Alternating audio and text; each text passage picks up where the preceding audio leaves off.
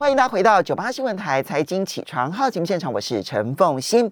台北股市昨天当然因为美国这边宣布说二月十六号，那么俄罗斯就会入侵乌克兰，所以导致呢美国。亚洲一直到欧洲是跌成一片呢，所以台北股市昨天也大跌了三百一十三点，跌破了月线。OTC 的部分更是大跌了五点二九点，跌幅更是高达了百分之二点三八。好，所以台北股市呢，昨天受到这个影响而重挫。那么其实就连陆港股的部分，其实也很难幸免。好，所以陆港股的部分昨天呢也是大跌的。每个礼拜二陆港股解析，在我们现场的是财经专家古怪。教授谢晨燕，那么也非常欢迎 YouTube 的朋友们一起来收看直播。但我们在进入入港股之前呢，要请陈燕五分钟台北股市。昨天是一黑吃三红啊，就把前上个礼拜呢，那么礼拜三、礼拜四，然后礼拜五的开低走走的稍微比较高一点的这根红 K 棒，全部都吃掉。如何看待？对，昨天当然，呃，基本上这个俄乌事件所给股市带来的一个震撼啊，台股当然不能幸免哦。不过我们从几个层面来看，第一个就是昨昨天大跌了三百一十三点，但是昨天的呃成交量是不到六千一百亿哦。嗯，如果上市加上柜，呃，没有，那那个那个两呃六千两千六百多亿啦，两千六百亿，这个是上市的部分，嗯，但。当然，我为什么要特别提这个哈？如果是极度恐慌的沙盘，我认为应该是三千五甚至四千二都有可能看得到。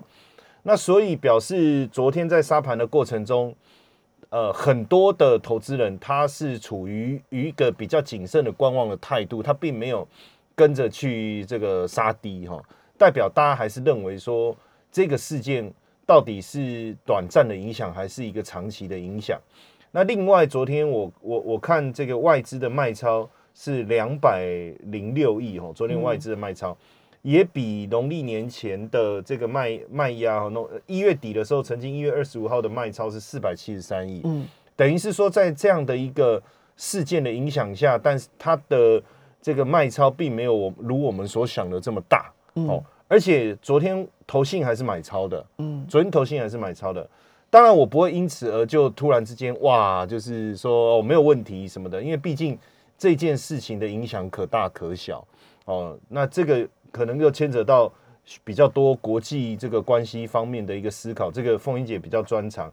但我要强调强调就是说，呃，不确定的事情就是到底要不要打，什么时候打，要打多久？嗯。但是确定的事情是什么？就是这不论他。打不打要打多久？这个我们目前已经确定的是，油价已经上来了。嗯，哦，那油价持续大涨这件事情，这是看起来已经非常接近一百块了。哇，这个这个，如果像现在没有注意看，我都以为是一百了，因为现在很多比较小的数字我看不清楚啊。好，这是这是第一个。哦，然后第二个第二个是什么呢？就是说，呃，我们也发现这个油价上来，今年我觉得，呃，维持油价。相对高档这件事情所带来另外一个就是通货膨胀，嗯，哦，那通货膨胀现在是又越来越确定了，嗯，那再来第三个，我觉得，呃，也不要现在大家又有一点好像，呃，突然这种叫做什么，呃，苟且心态嘛，也不是，就是考试都会一直想说，会不会老师突然说不考了，这个要叫什么？呃呃，好，好，没关系，我大概理解我意思。然后，因为现在突然有人说联总会可能不升息了，嗯，为什么？因为因为如果俄罗斯打起来，油价这么高。不是这个逻辑很怪啊！因为油价高，你通膨会越严越严重。那那个逻辑是说，如果打起来的话，大家经济会衰退，这时候联准会呢，可能为了要救经济，就不升息了。对。可是你从另外一个角度来讲，如果说今天呢，这个打起来了之后，其实所有的原物料都会上涨，那所有的原，而且供应链也会受到影响，也会受到影响，通膨会变得更严重。没错。那如果从这个角度来看的话，联准会不是更应该升息吗？所以，所以这个很像考试前，很多同学哦，我跟你讲，老师今天。绝对不会考，为什么？然后就开始讲，就有这种传言。他说：“哦，不考，侥幸心态。哎呀，对，侥幸心态。他说啊，不会考哦，哇，太好了。然后就本来还在背的就算了，然后最后老师走进来，来，我们考试，那种以前读书的那种感觉。那所以我觉得这这是另外一个我们要面对的哈。所以我觉得现阶段大家在投资操作上，当然，呃，高本一笔的股票，不论打不打，嗯，不论呃呃这个。”呃升不升息，其实我觉得现阶段都是应该要调节的。嗯，但是你如果说有基本面的这个科技股哦，半导体类的啦，电动车相关的啊，或者像 Mini LED 相关的，在这个回档当中，其实还是可以去呃寻求好的买点。我这个觉得这个没有问题。那另外一个，今年既然一定是通膨年，绝一定是升息年。然后同时随着油价的上涨，两个区块，一个是原物料族群，嗯，哦，另外一个是什么？呃，这个高股息的，但高股息，我我我我们指的是呃长常年常态性，它能够呃稳定配息的，并不是因为去年的营收暴增而带来的获利增加的高股息。对，当然你如果说像海运。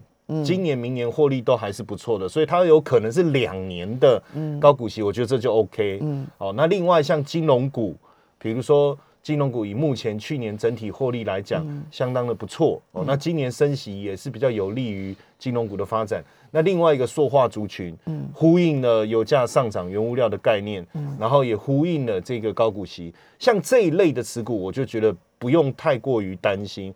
但基本上大家也发现，现今年。呃，太多的不利股市上涨的因素在这里干扰，所以基本上比较不属于这种所谓的呃呃造进积极的投资操作的一个环境啊。所以在操作上，我觉得谨慎小心，然后去化高本一笔，然后维持在有基本面高股息的族群，相对来讲会比较好一点。好，这个呢是我们看到对台股的影响哈。那接着我们就要开始进入的是陆港股的部分。陆港股的部分呢，其实你看到农历呃，其实今年以来哦，因为去年港股很弱，但是今年以来港股其实在全世界来比的话相对强。当然，因为可能低基期的关系。那呃，这个入股的部分呢也很特别。过去是深圳强，然后呢，这一个这个呃上证指数相对偏弱。可是你看到今年过年以来，上证指数是很强的，但是深圳成指却是跌不休。所以你看到三样情如何看待？其实基本上哦，我我们先讲一个呃概念哦，因为目前我们在讲陆港股的时候啊，呃，如果是刚开始接触的同同学会比较困扰，因为。它有呃，我们在讲港股的时候，主要我们看的当然恒生指数或国际，还有国际指数哈。那另那这个部分其实对于外资而言，就国际资金而言，它的进出的买卖它是没有受到呃所谓的限制的哈。但另外一个，比如说上海呃交易所或者是深圳交易所里面的股票，基本上外资你要进场去买进，你会受到这个。所谓的这个呃 Q fee 的一个影额度的一个影响哦，它是有相相当大的一个程度的一个限制，所以大部分在国际利空事件发生的时候，恒生指数跟国际指数一定会受到冲击哦，所以它的跌幅基本上几乎都是跟着国际市场在走的，嗯。哦，跟着国际市场，所以你看到这个俄乌事件影响到了呃日本亚。亚洲股市，日本、韩国还有台湾，当然一定会影响到香港的这个呃金融环境，好，包括恒生跟国企。那大家就觉得说，哎，那你看入股的部分相对跌幅会比较小，一定的，这是一定的。那当然，你是说近期来看，呃，我们在看整个呃上证交易所这些指数也好，其实国际市场的一个氛围，因为毕竟这一次俄罗斯的事件，俄罗斯跟中国的关系相对来讲是比较紧密的。所以自然而然，大家也会去思考会不会影响到整个呃指数的一个变化哈。所以我觉得这个是俄乌事件近期来对整个国际事件的一个影响。嗯，那回回到这个盘面上来看，我我我特别在因为就就整个投资的一个角度去思考哈，像昨天呃像台股的部分也是原物料族群比较强，嗯哦，然后加上目前。油价的部分相对来讲是坚挺的，在这样的情况下，其实全我我认为啦，就是说全球应该是跟这些这一类的投资都是比较有关的哈。嗯，那昨天其实像台股当中比较强的是电动车族群，对，因为这个是能源高涨之后，大家就觉得电动车会更好。对，那当然有有两个想法，第一个会不会只是一个短线的议题？嗯，好，过去确实有有有可能，像在。呃，二零零七年的时候，那油价冲到一百四十块的时候，它它也是油价一跌，这个议题就不见了。对对。但问题是，现在全球像呃，以去年来讲，全球的这个电动车卖了六百万辆，嗯，好，今年预计是九百万辆，嗯，它的整个成长力道是很强的，电动车的部分。那加上这个目前呃电动车的一个铺铺垫，其实呃那个充电桩的一个铺垫啊，或者是说充电站的一个铺垫，其实是越来越越快速。嗯，所以这个部分我就觉得可这个时候也会让大家更认真的去思考，或者说它对于电动车产业，它可以推一把推一推推一把。所以科技呃，所以这一次的这一个油价大涨所带来的电动车行情。就算油价下跌了，它也是长期性的。对，反而让大家就是一个转变，一个拐点啊。那因为现阶段的投资，在我来讲，主要我还是希望有一个比较明确的因素去思考哈。那因为我觉得 打不打这件事，坦白讲，我真的觉得我看了很多资料，反正每一方都讲的很有道理哦。但是我觉得什么是明确的，就是油价上涨是明确的这件事情，原物料上涨是明确的哈这件事情。那我我昨天呃就花了时间哦，把这一个呃整个大陆股市啊比较全面性的稍微看了一下，就是很多的产业其实我也不确定他们为什么会涨，为什么会跌哦。但是我发现普遍性上涨的大概落在几个，第一个就是像跟电池有关的，比如说盐湖去提炼锂，嗯，因为这个是锂电池要用到的哈。那呃这里面的股票像。国际通用啦，天齐锂业，哦，沃顿科技，呃，西藏矿业，哦，比亚迪、盐湖等等，这个就是跟这有关，它是涨的。然后另外，呃，另外一个像是，呃，另外一个像是这个这个镍氢电池的概念的哈，它又是另外一个概念，电池概念，但是嗯，对，但是电还还是跟电池有关的哈，就北方稀土，哦，科恒股份，哦，这一类的股票在涨。然后另外是储能，嗯，因为毕竟能源上来以后，大家对于用电的一个角度，比如说这个呃风力发电啊，或太阳能发电，它就要面临到储能的这一个概念哦，就好像水库蓄水池的这个思维叫储能电池。中电新发哦，宁德时代，等一下我们特别也聊一下宁德时代，因为这个新闻很大哈。对，今天我特别有准备要来讲这件事情。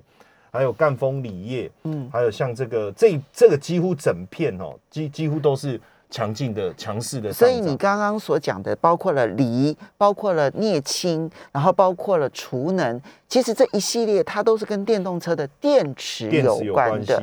那也很明显的，其实，在不只是过，不只是昨天，其实过去一周，它在入股表现相对强劲。没错。所以我们休息一下，马上回来节目现场。欢迎大家回到九八新闻台财经起床号节目现场，我是陈凤欣。在我们现场的是财经专家、古外教授谢晨燕，也非常欢迎 YouTube 的朋友们一起来收看直播。好，所以刚刚陈燕提到了说，好，不管俄乌开不开打哦，其实呢，至少目前看起来能源价格是已经上去了。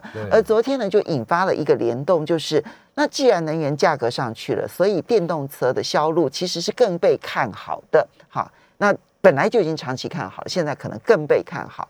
而在入股当中，其实很明显看到的是电池相关哦，其实它就昨天表现的特别的好，对吧？股市虽然大跌，可是电池相关是上涨。但是讲到电池相关，这里面的这个最代表性的一家公司，那宁德时代，我们必须单独抽出来的原因，是因为它呃，其实它长期被看好。可是今年以来，它其实跌很凶哦，非常凶。它跌了最高点到现在有三成，三成三成。从十二月三号就我生日那一天开始跌，不知道是怎样子。哦，好，OK，好，跌了三跌跌跌了三成。那么，嗯，但当昨天出现了很大幅度的反弹，对。那其实我们要怎么看？昨天呃，包括锂电池概念股也是大涨的哦，像。天齐锂，我们刚才你讲到的天齐锂业，好像宁德时代就涨了三点六八，然后曙光股份、德方纳米、北方稀土，还有赣锋锂业等等啊，涨幅都相当的大。然后呃，本身还有一个叫宁德时代概念股，宁德时代概念股哈，那其实呃，像包括还有龙柏科技啊、川能动力啊、恩捷股份等等，昨天的涨幅也都相当好。就是相对于，当然它没有到什么涨停板这样子哈，但是相对于整个股市的表现来讲，它这样的一来一往，其实就差异很大。那为什么要讲宁特别讲宁德时代？因为它最近报警，就你看到一家上市公司跑去跑去跟警察说：“警察贝贝有人欺负我。”这种那种感觉了哈。当然，因为从这个去年十二月到呃到我们讲昨天这昨天反反扑之外哈，在这一波的下跌其实跌了三成，这当中有蛮多的这个谣言哦。嗯，第一个是说，因为呃中美美国又寄出了一个这个呃未核实的无。的的这个名单，也就是说，我不法，我无法透过合法的方式资料的整整理，知道这个公司到底合不合法所以它就会有一些限制进出口的一些相关项目。那这样子的名单，三十三家当中，有一家其实是宁德时代供应商的子公司哦。那大家就说宁德时代就很紧张，也跑去问说啊，我们有没有在名单里面？那是不是担心说它也被列入这个清单当中？因为一旦列入。未来可能对于它的呃相对的一些供应来讲，会有一些就比较不比较大的一个问题啊，这是第一个哈。那第二个就是呃市场在在讲说呃可能会被被踢出这个创业板的成分股，这个这个被踢出成分股，如果今天是我我我自己就可以决定啊，比如说台湾五十谁可以进来，谁不能进来，那这这件事情就没有一个机制了嘛，基本上。会不会被踢出去？是你要看你整体市值的一个排行来决定的嘛？哈。然后第二、第三个是，我觉得是影响最大的是说，这个呃，宁德时代现，因为我们就讲去年哦，整个电动车的销售量只是呃六呃三呃六百万辆，大陆其实电动车就卖出了两百九十二万辆，那这数字很惊人，这数字很惊人。其那它的最大的这个客户是谁？就是特斯拉嘛。嗯，那特斯拉贡献了它的营收是百分之二十，所以如果没有特斯拉，其实它整个整个营收就就会掉的非常严重。所以对宁德时代来讲，特斯拉很重要。特斯拉很重要。那呃，现在市场就又另外一个传言说，特斯拉可能不不再跟这个宁德时代合作，他要跟谁合作？跟比亚迪。嗯，那为什么？因为比亚迪不是有推一个刀片电池？我们之前在节目上也有聊过。那现在特斯拉新的车种就是要用刀片电池这样，而且给他二十万辆的订单，哇，这下当然就事情就严重，因为我们刚才讲百分之二十，对不对？可是实际上在中国大陆整个特斯拉的销售有六十六趴是靠这个宁德时代，嗯，哦，所以为什么呃这些传言出来会导致它股价的大大跌？当然现阶段来看，这个呃第一个就是这三件事情都是谣言吗？都是谣言，因为现在确定了，确定了。第呃，尤其是第三点，就是呃，马斯克自己也有出来辟谣，说没有啊，我们没有要跟呃，我们没有不跟这个这个宁德时代合作哈。当然，这里面哈，我当然也去帮各位看了一下这个机构法人的想法，这个也是蛮重要的哈。其实这里面有几个点哈，第一个就是说，以目前全球这个电动车电池的市占率来讲。宁德时代是超过三成，嗯，如果是光中国大陆是超过五成，嗯，所以它的市占率是相当的稳定的，而且以目前它的不论是从财报的营业利益率，或是未来的获利的预估来讲，还是维持成长哦，它是维持成长的哈。那所以如果从这个呃今年跟明年的本益比的角度来来去计算的话，其实它反而出现了一个非常大的一个买进空间，所以这一波的修正。反而我看到是机构法人提调高它的买进的目标价，宁德时代的宁德时代的目标价，目前当然这是呃大陆机构他们所提出来的看法哦，有到七百块钱，嗯，哦有到七百块钱，所以这个空间是呃空间是相当相当大的哈，相当相当大。当然我我我觉得过去曾经贵州茅台也曾经出现过一段哈非常大的一个修正，那时候大家也是觉得很奇怪，为什么？它的基呃呃股价一直持续的修正，结果去研究它的基本面啊、营运啊各方面，其实也都没有什么太大的问题哈。那当后来当然这个宁德呃贵州茅台就又出现了一波大幅度的上扬，甚至不断的突破高点，这个是在过去几年曾经发生过的事情。所以有有这个大陆的机构就说，其实很像当时的一个情况，就它的基本面其实没有什么改变，可是涨多了。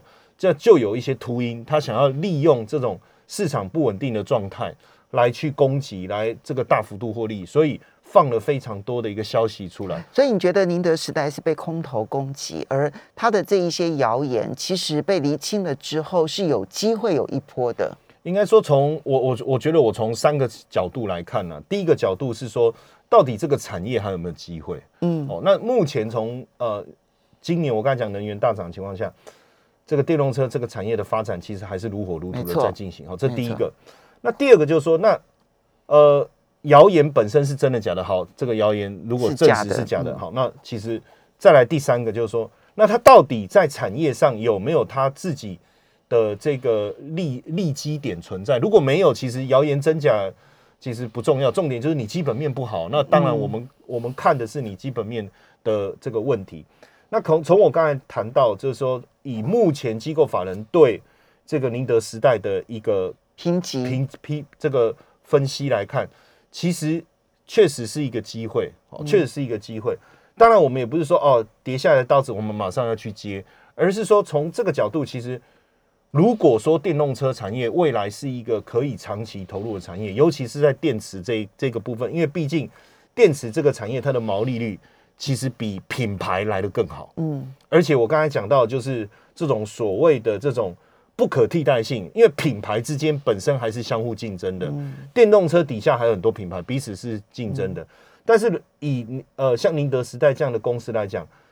在大陆，你你不管你买哪一款电动车，两台有一台就是用它的电池嘛。那在全世界，不管你买哪一个电动车，三台有一台就是用它的电池。在这个角度之下，我觉得近几年整个国际的法规还不会去禁止电动车，包括电池的一个发展的话。那实际上应该还是可以去思考了哈。好，那这个是宁德时代的个股，因为它确实其实一看到被狙击跌了这么凶，即也因为它的下跌，其实有影响到深圳成指吗？它在港股的部分其实是有上港股嘛，对不对？对，因为创业板嘛，所以一定有影响。就这一波，其实你会发现深圳的部分确实是比较弱。那后续的观察怎么观察？因为上我刚刚讲了，上证其实要。呃，港股要比上证来的强，对，上证又要比深圳来的强，对，这个结构会持续吗？呃，或许会会有一些一段时间，但我觉得现阶段，我我我是建议大家在看看股市的时候，尤其是入股的时候，不用刻意再去分，呃，就是做这种这种方式这种分，因为现在慢慢的，大家对于最近我们在看了哈，就是它的产业的。的状态是越来越明显，比如说有的产业是整体就不好了，嗯，可是刚好这个产业可能大部分都挂在深圳，嗯，哦，大就像比如说是最近生计就比较，嗯，有一点冲击啊，嗯，然后生计很多都挂在深圳嘛，嗯，然后还有还有那个那个那个三十三家那个名单，那很多跟科技创新哦这一类有关的，它也挂在深圳，所以短线上就有一些影响，但是我我觉得现阶段我们在看。呃，这个入港股的时候，我们开始要从产业面去思考，在投资上啊，ETF 的选择上，也可以往这个方向去思考。哦，那目前因为其实台股已经有这种呃跟电池相关的 ETF，或是跟大陆联动比较高的这些 ETF，已经开始有出来。因为我们现在产品的设计也越来越越进步了，越来越灵活了。所以如果大家呃。可以去寻找一下，其实也可以花点心思去研究一下。好的，这边呢提供给大家做参考。我们要非常谢谢财经专家古怪教授谢承彦，非常谢谢大家。